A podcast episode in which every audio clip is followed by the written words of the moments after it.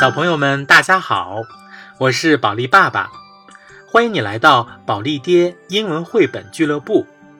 那从今天开始呢，我将为大家讲解一系列的小鹅琪琪的故事，Gossy and his friends。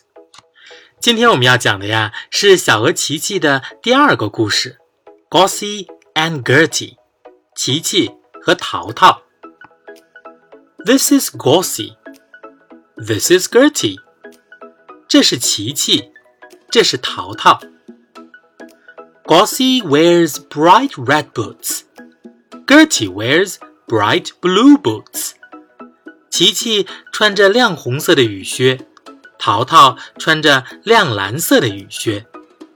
They are friends, best friends. 他们是好朋友，最好的朋友。 They splash in the rain. They play hide and seek in the daisies. 他们一起在雨中哗啦哗啦玩水，一起在雏菊丛中捉迷藏。They dive in the pond. They watch in the night. 一起在池塘里潜水，一起在夜里站岗放哨。 they play in the haystacks.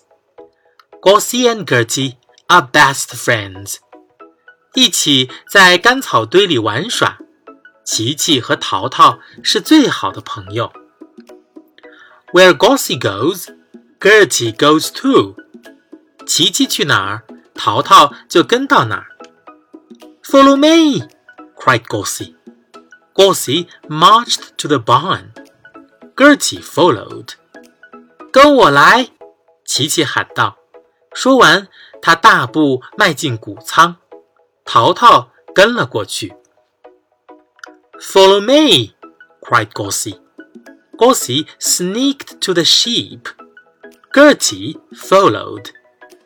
跟我来，琪琪喊道。说完，他悄悄钻进羊圈，淘淘跟了过去。Follow me! cried Gossie. Gossie jumped into a mud puddle. Gertie did not follow. 跟我来！琪琪喊道。说完，他跳进一个小水洼。淘淘没有跟过去。Follow me! shouted Gossie. Gertie followed a hopping frog.